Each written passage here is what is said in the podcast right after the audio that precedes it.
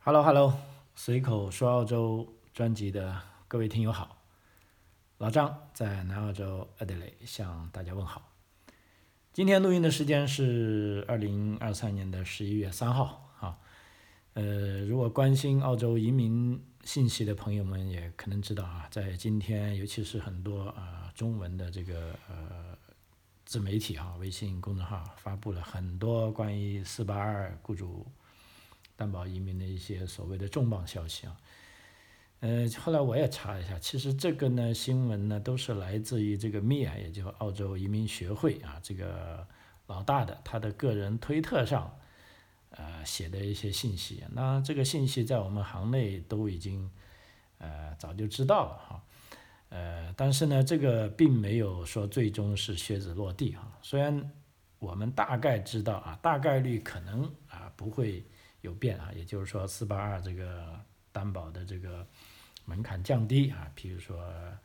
呃职位啊可以选择的更多。第二个啊担保的时间从三年变两年啊，呃但按照我的风格吧，我还想再核实一下啊，再查证一下啊，就让这个子弹再飞一下哈，因为咱们这个节目最主要的啊，我想分享的就是呃准确啊权威的信息。啊，就我想等到，呃，十大概十一月中旬嘛，应该在这个月内哈，等移民局的澳大利亚啊移民局的官方的消息啊出来之后，再跟大家分享啊，呃，所以让子弹飞一阵子哈，呃，我们不急哈，因为这个是我相信很多朋友们啊都会做出规划跟考虑的哈，在这个坏消息满天飞的世界里啊，偶尔有一些。呃，好的消息，我觉得大家就像听坏消息一样啊，都是要以这个呃平常心来对待它啊。但是如果一定是有这个想法的啊，那真的就是啊，不要停止自己的脚步啊。呃，因为这一两周啊，我我们的团队这边啊，不断的有下签的啊，拿到绿卡签证的啊，也有获得邀请的啊，呃，也有这个啊。职业评估通过的啊，呃，一切呢都在啊按部就班的准备着啊，所以我们在这边也一直在啊跟大家提个醒啊，只要你有这个理想啊，有这个想法，你就要去做啊。这个移民政策呢，它其实在不断的调整啊，呃，但是你只要开始行动了，那总会有你的呃窗口期啊。就像有一句老话说的，当上帝把这扇门关闭的时候。呃，总有一一个另外的门帮你打开啊，所以呃执着努力啊，但是方向一定要啊正确啊。OK，今天跟大家分享主要是啊来自于咱们听友的呃点播啊，因为今天很巧啊，十月三号有个什么事情呢？其实还是比较大的事情啊，也就是说澳大利亚的总理啊阿尔巴尼斯。嗯，他现在在我录音的时候，他应该正在赶往在中国的访问的路上啊。他预计是应该明天早上啊到达上海啊，然后在进博会发言啊。那么所谓进博会就是上海进出口博览会吧，应该哈。呃，我们这边也有很多澳大利亚的朋友也过去了，因为也有专门的澳洲啊，甚至南澳的展馆啊。呃，那么为了促进贸易的发展啊，总理做这个事是完全正常的啊。嗯，所以这个事就很有趣了，因为他作为联邦总理过去呢，一个是为了在这个呃展览会上发言，当然最重要的就不是这件事，因为他还要去北京啊拜见啊中国的领导人啊，作为。这其实是一次连续四天的啊正式的国事访问啊，呃，这也是澳大利亚总理这七年以来的啊第一次到中国访问啊。其实，呃，我相信这是有指标意义的啊，尤其是对近来不断持续下滑的这个呃中澳关系啊，无论是各行各业啊，都还是有点担心的啊。所以有朋友就问我，就是说，哎，澳大利亚媒体怎么样啊看待这个事情啊？呃，其实我也对政治一直都很有兴趣啊。那么正好我也是做了一些功课啊，包括去这个图书馆查了一些档案，哎，觉得非常有趣。因为什么呢？当年澳大利亚跟中国建交呢，最早还是从我们所现在所在的这个南澳洲 Adelaide 开始的啊，是从一封呃很有趣的电报啊。呃，你待会我看到说出这个事呢，你就会想起想象在这个五十年前哈。因为这次阿尔巴尼斯总理去啊中国访问，也是纪念在五十年前，呃澳大利亚联邦总理啊这个惠特拉姆对中国的第一次啊访问，啊，呃他也是在一九七二年十二月三十十二月二十一日澳中两国建交以来第一个正式访华的呃澳大利亚总理啊，他当年那个惠特拉姆呢是。在一九七三年的十一月，呃，sorry，一九七三年的十月三十一日到十一月四日啊，就时任总理也是工党的啊，工党总理啊，惠特拉姆对中国进行了历史性的访问，呃，当时呢还与时任的中国领导人啊毛泽东和周恩来会面啊，我还看到了几张相片，一个是惠特拉姆在那个。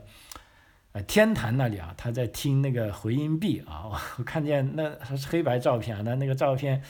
呃，照得非常生动啊，他就看到他表现出来样子，呃，非常诧异啊，呃，所以这一次呢，这个阿尔巴尼撒去呢，也是为了纪念啊这个五十年前的呃一次破冰之旅吧，因为当时澳大利亚作为资本主义国家，也是可以说是第一批。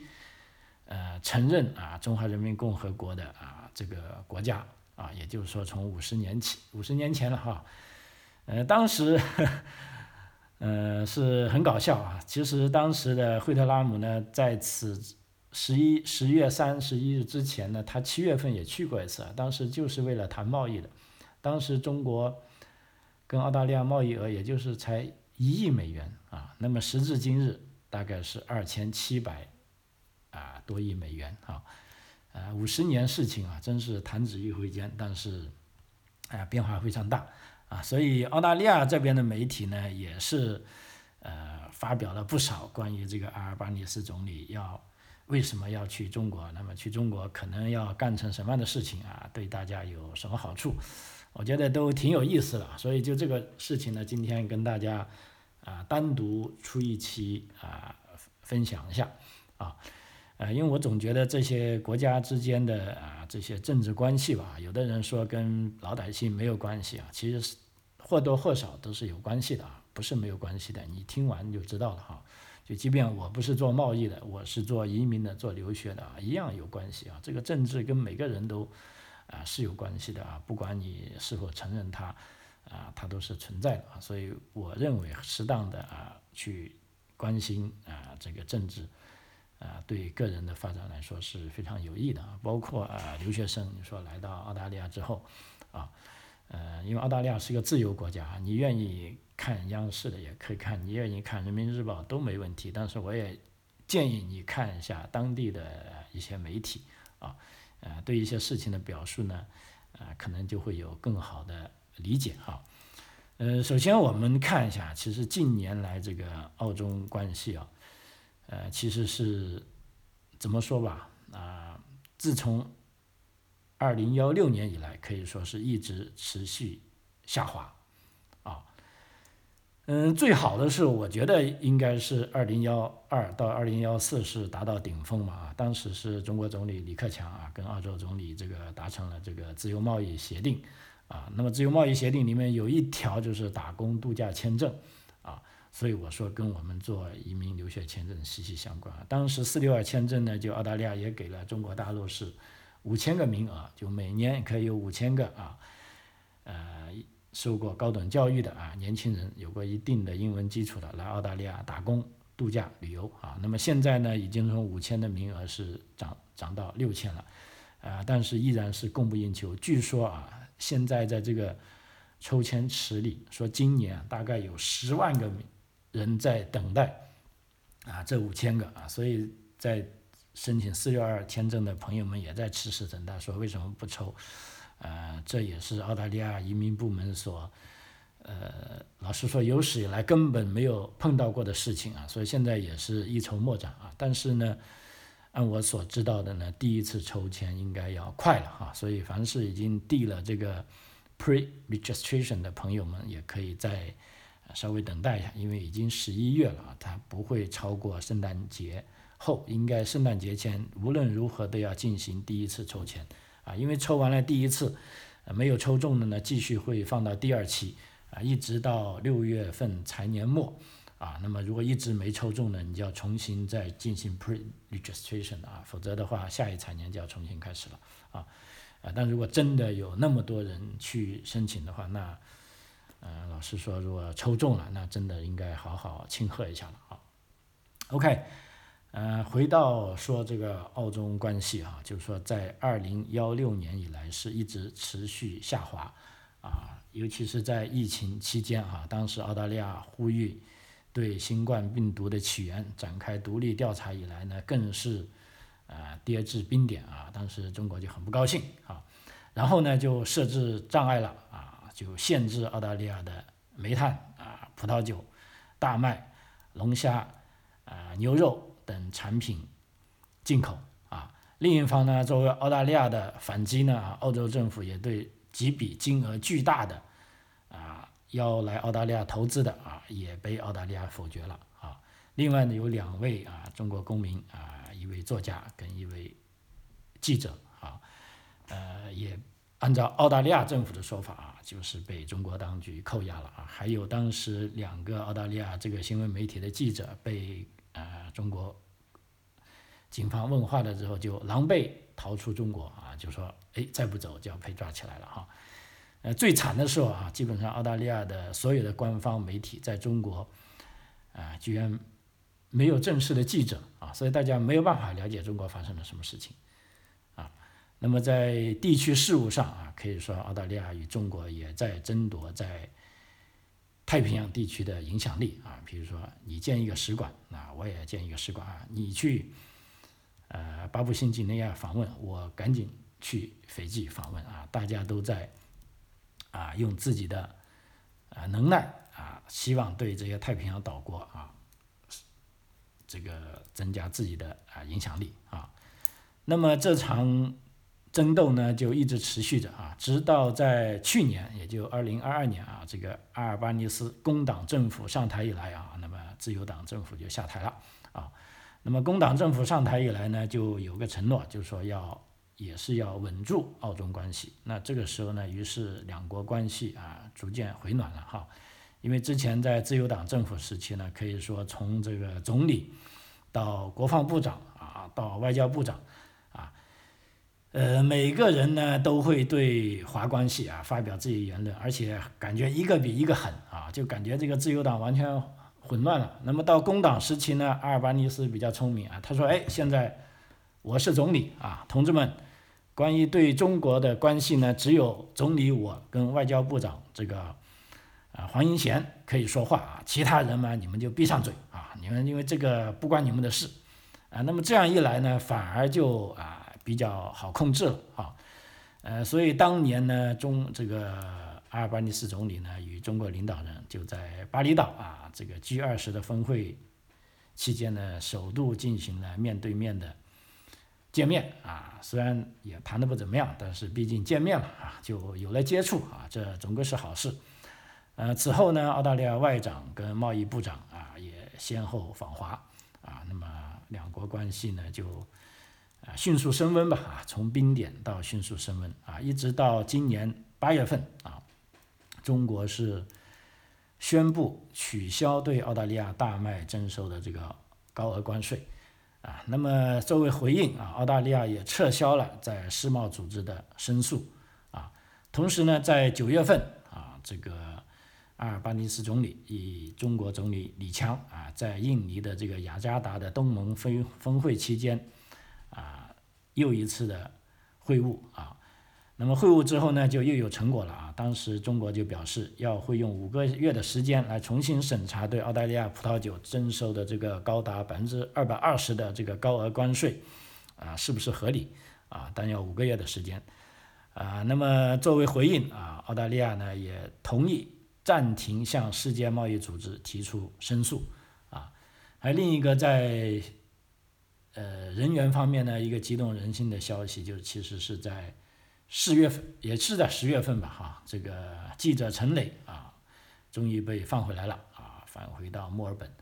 啊，至于另一位杨博士啊，那么这个阿尔巴尼斯也表示了啊，他将在后天吧，啊，因为他这次是去中国去四天嘛。嗯，大概在明天啊，明天在上海应该不会，后天或者大后天啊，见中国领导人的时候，会当面提出啊，对澳大利亚被中国拘留的澳大利亚公民的这个担忧啊，呃，那么当然了，大家都希望啊，这些人如果是没罪的话啊，就尽快释放啊。那么按照澳大利亚的这个说法呢，这也是澳大利亚这种温和外交的胜利啊。因为所谓这种外交嘛，它既不是战狼啊，也不是非黑即白，啊，就总是说，呃，两国的外交其实是要对两个国家都有好处啊，无论是对贸易有好处，对人民的自由往来有好处。那么这一次呢，澳大利亚基本上都啊做到了啊，而且澳大利亚作为一个地区发展的，你说它小国，在某些方面是小啊，比如说人数小。呃，但影响力呢？它在太平洋地区，尤其是在大洋洲，还是有影响力的。但是它跟美国，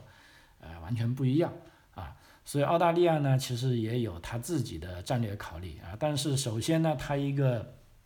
啊，对这个外交的基础，那肯定是对美国的外交了。所以这一次阿尔巴尼斯去中国之前呢，他事实上刚从美国回来，啊，呃，肯定跟拜登有一些幕后的交易。啊，或者交谈，那么然后这次回来马上又去回中国啊，所以这个澳大利亚本地舆论也说，哎，这个阿尔巴尼撒是不是要成为这个中美之间的和事佬啊？好，或者我向这个拜登总统，向这个呃中国领导人啊传一些拜登总统的话啊，然后再带一些啊中国领导人的话给这个美国总统啊，其实。都是有可能的，因为澳大利亚作为一个它不是很大的国家，它是有它自己的这个，呃，这个国策的啊，而且这种国策呢，一直以来从世二战结束以来呢，呃，我们因为现在倒回头来看这个历史吧，其实对澳大利亚的在世界上的这个地位啊，跟澳大利亚的这个经贸发展是起了呃正面的啊这个作用的，它不像有的国家是那么水啊。澳大利亚在这方面还是比较聪明的哈，所以虽然我们目前在当前啊，我们当前说的话要几几十年或者上百年后才会成为历史啊，那么我们也希望啊，这一次这个阿阿尔巴尼斯啊，这个澳大利亚总理他做的事情啊，希望是正确的哈，至少我们现在看到啊，呃，这个两国的关系正在回暖。啊，这就是一个好的趋向啊！但是呢，另一方面，这个阿尔巴尼斯总理他也很清楚啊，他就对澳大利亚的媒体说：“他说，呃，你们现在也不要做太多的期望了，我们也不可能说跟中国回归到，呃，那个最好的时候，也就是说最甜蜜之后的呃那种关系啊。现在呢，只是要，呃，把这种好的关系给掌握住啊，就给。”控制住啊，就不能再往再差的关系，呃，滑就行了。因为澳大利亚，我相信也很清楚啊，中国也很清楚啊，这个澳大利亚在这个安全方面，一定是呃跟这个自己价值观一致的啊，这个西方国家呃一致的啊，包括在亚太地区啊，它跟这个日本的关系啊，它跟这个 OSCO 啊，跟这个。Quit 也就美日印澳，甚至在南太平洋国家跟中国的竞争，啊，这个都是客观存在的啊。我相信中国也不会以为阿尔巴尼斯这一次访华啊，那么澳大利亚就会全面把这些东西都放弃啊，肯定不会的啊。所以坊间的舆论就说，这一次工党政府阿尔巴尼斯总理呢，他比较聪明的是呢，他把所有的事情都分割开来谈。啊，比如说他这次过去就是谈贸易，对不对？那我相信其他安全问题，呃，虽然他跟中国的想法不一样，但他肯定也会告诉中国啊。但是即便你不告诉中国，中国也知道，对不对？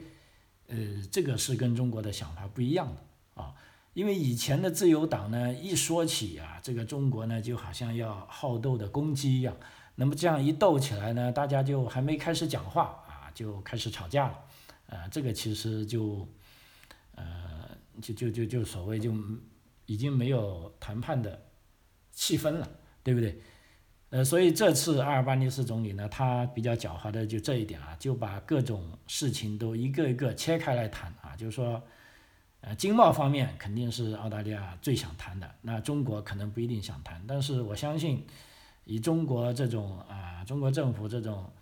呃现实的态度啊，以从历史上来说啊，如果能够跟澳大利亚这种中等类型的国家先搞好关系，啊，哪怕你对美国，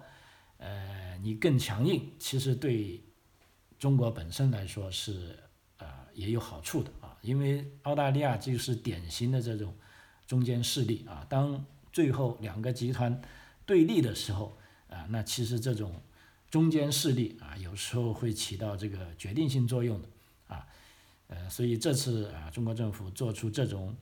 啊态度呢，就是说啊，在贸易方面呢是呃以正面的方式回应了澳大利亚的诉求啊，这也是呃。应该是比较聪明的啊，甚至对这个扣押的人员方面啊，这个因为已经释放了一个记者了嘛啊，那下面这个博士有没有可能会被释放呢啊？这个大概率肯定会有一个比较啊积极的进展哈啊，这就是呃当前啊这个澳大利亚媒体啊对。这个阿尔巴尼斯总理访问中国的一些分析，啊，跟一个看法啊。当然了，如果有的粉丝或者有的听友问，那中国方面什么态度呢？那其实你就看啊中国的媒体就行了。那我这边就呃不去讲了哈。另一方面，我觉得想跟大家分享一个有趣的事情，就是说我在查资料的时候，就看到这个五十年前哈，呃，这个澳大利亚跟中国呢。当时呢还没有建交，啊，但是当时呢他们真的是，呃，尤其是官方之间是很缺乏这个沟通的方式的，啊，呃，这个是非常有趣的一件事，啊，那么这也是跟工党，也是跟南澳洲有关的哈，那我就跟大家仔细，呃，讲一下这件事，啊，呃，因为在一九七一年呐，甚至在七十年代的时候，中国就开始进口澳大利亚的。呃，这个小麦了啊，因为这个小麦很好啊，大概每年呢是进口这个呃一亿美元的小麦啊。那当时你想，七十年代的呃一亿美元啊，那是很值钱的啊。但是呢，当时澳大利亚跟中国是没有官方的关系的啊，这些贸易呢都是民间的来往，那要买就买咯。啊。问题呢是到了这个。一九七一年的时候啊，当时呃不知道怎么回事啊，就是说中国呢就那一年没有买澳大利亚的小麦，哎这就惨了，如果没有买就直接就因为当时中国是向加拿大买小麦去了，哎这个是澳大利亚商界就 恼火了，哎怎么这个不明不白将会少一亿美元的出口啊，这个不得了啊，呃于是呢就。呃，这个事正好就给当时的这个反对党啊，惠特拉姆知道了啊。惠特拉姆啊是工党，当时他还没当上总理啊。那当时呢，他就在阿德雷德啊被这个记者问到，就是说你怎么样处理这件事？你看现在中国不买我们的这个小麦了，我们一年要少一亿美元的出口。哎，这个惠特拉姆说，那我们是不是要打个电报？问一下中国为什么不买呢？呃，然后记者就说好啊，你打。那结果惠特拉姆也毫不含糊啊，当时他是住在这个阿德莱德的一间酒店的，他就立即在这个酒店打电报啊，因为当时呃没有官方没有来往啊，大家也不知道怎么跟中国交往啊，那么就打个电报给他吧啊，发给谁呢？就发给这个呃国务院总理啊，周恩来总理。OK，这个电报呢，就从阿德莱德的酒店当晚就发出去了。发出去之后，然后呢，他们说等了五个礼拜，啊，惠特拉姆被记者追问这个事，喂，你这个说问这个中国总理这件事怎么样了？惠特拉姆说，哎，我发了电报，但是他们没回音啊。啊，事实上不是这么回事。呃，怎么样呢？因为最后是通过非常曲折的关系，又通过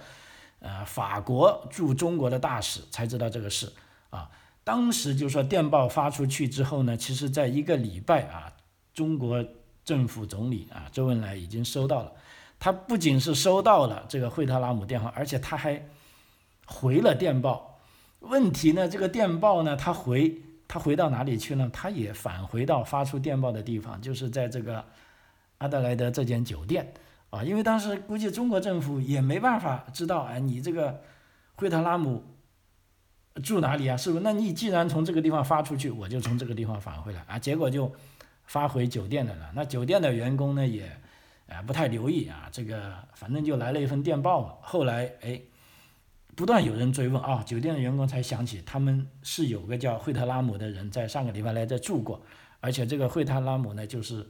呃当时的反对党啊工党的领袖啊，因为当时他还在选举，呃还没还没上台，所以他是反对党领袖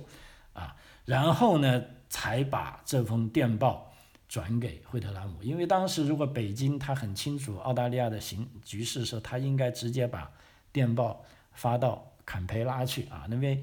反对党嘛，影子政府嘛，你发给坎培拉啊，这个国会啊，惠特拉姆肯定是可以收到的，啊，但不好意思，发到阿德莱德一家酒店里了啊，他也没有收到。那么最终经过这个法国大使的介入，因为当时。啊，我们知道法国是第一个啊承认中华人民共和国的这个西方国家啊，他就有跟中国有正常的外交渠道啊，就通过这个外交渠道去问了中国这边，人家中国这边说已经发了，哎，结果呢，这个一波三折，大概是五六周之后，惠特拉姆终于收到了这个电报，而且在这个电报里呢，这个周恩来总理还邀请啊惠特拉姆说，哎。这个事好办，你就过来，我们见面聊一下。结果啊，这个惠特拉姆他还真的去了，因为当时惠特拉姆的身份，他虽然是反对党的头，但是他不是澳洲的总理啊，啊，所以他是没有什么呃这个政治负担的。即便中国跟澳大利亚没有建交，他作为反对党的领袖也可以去访问中国，因为这就是反对党存在的意义，因为。对不对？因为当时自由党政府是拒绝，呃，承认中国，但是反对党我当然反对了，是不是？那我之所以要去，因为我是反对党啊，因为我是反对党，所以我就要去，啊，中国访问。那么结果呢？他是，呃，在七月份就去了一次，呃，这个中国啊，见到了这个国家总理啊，中国的国家总理。然后回来之后，他继续参加竞选。啊，一直到当年的九月份，啊，那一次大选呢，就工党赢了。那么我们知道，按照澳大利亚的政治制度啊，这个工党胜利了，那他们的这个头，也就是 Golf 惠特拉姆，自然就是成为澳大利亚的总理了。啊，于是呢，他当年也就是在一九七三年的十月三十一日啊，惠特拉姆呢是开始对中国为期进行。五天的友好访问，啊，而且惠特拉姆也成为了首位访问中华人民共和国的这个澳大利亚总理，呃，可以说在当时哈，这个在经历了近三十年的冷战之后啊，惠特拉姆在一九七三年的访华是开启了澳大利亚与其他共产主义国家建立这个外交关系的啊先河，啊，呃，所以说呃。澳大利亚啊，跟中国这个友好关系，它是有历史渊源的，而且在这个历史渊源里面，工党又特别是对华关系，啊这个积极的一方啊，也是有呃这个历史渊源的哈。当时我还看了，在看这份档案呢，看了啊，因为在十月三十一号访华后呢，他这个呃惠特拉姆还见了这个呃。当时的这个呃，中国的国家主席这个毛泽东主席啊，我看见他们谈话的时候有一段记录啊，呃，当时毛泽东就问，哎，他说，我们呃，在中国闹革命的时候，你们工党啊，你们是不是工人阶级政党？要不要在呃澳大利亚也进行闹革命啊？啊，呃，当时这个呃，惠特拉姆很尴尬啊，因为他们的确闹革命，但是他是和平的闹革命啊，他不是暴力革命啊，他反过来就恭维毛泽东啊，他说，呃，我知道啊，您跟这个周恩周恩来总理啊，在南昌起义的时候，啊，就是这个。革命的领袖了啊，从那个时候就开始闹革命了，啊，嗯，所以从这个对话来说呢，可以说啊，这个当年这个惠特拉姆啊，他去访问中国呢，他是呃做过一定的功课的啊，否则他怎么会知道啊这个南昌起义啊？这个只是在中共党史的这个课程上啊才会啊有写啊。所以这也是一个很有意思的话题啊，而当初令啊，可以现在倒过来看，令中国跟澳洲两国在上世纪啊七十年代打破沉默，开始最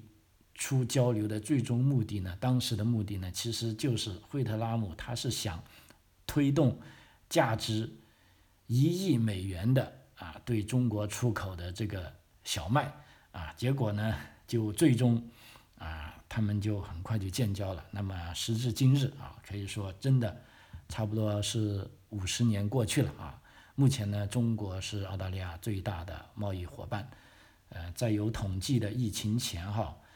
呃，二零二零到二一年啊，澳大利亚跟中国的双向贸易呢是达到了二千六百七十亿澳元啊，呃，这个也是非常了不起的哈。所以在节目的最后啊，我们作为普通人啊，虽然我们大家都有各自的观点啊，但是啊，总而言之，对这种啊沟通跟交流啊，我们认为始终是个好事啊。尽管大家可能观点不一样啊，但是你要合适的表达出来，让我知道你的想法啊，让你同时要知道我的想法啊，那么呢？呃，这样我觉得至少算是一个正常的交往啊。好，呃，随口说澳洲啊，今天跟大家八卦了一下啊，这个阿尔巴尼斯访问中国的一些事情啊。呃，接下来如果大家有兴趣啊，可以留言给我啊，等他访问回来，因为现在我节目已经做完了啊，但是估计他还在飞机上啊，他应该是明天早上啊可能降落啊。那么，希望一个礼拜过后，到时候我们再看看啊，这个澳大利亚媒体是怎么样评价啊？这七年来啊，这个阿尔巴尼斯阿尔巴尼斯总统啊，这个总理啊访问中国啊，到底有什么收获啊？到底可以给我们普通老百姓带来什么好处啊？好，那我们下期再见，非常感谢您的收听，拜拜。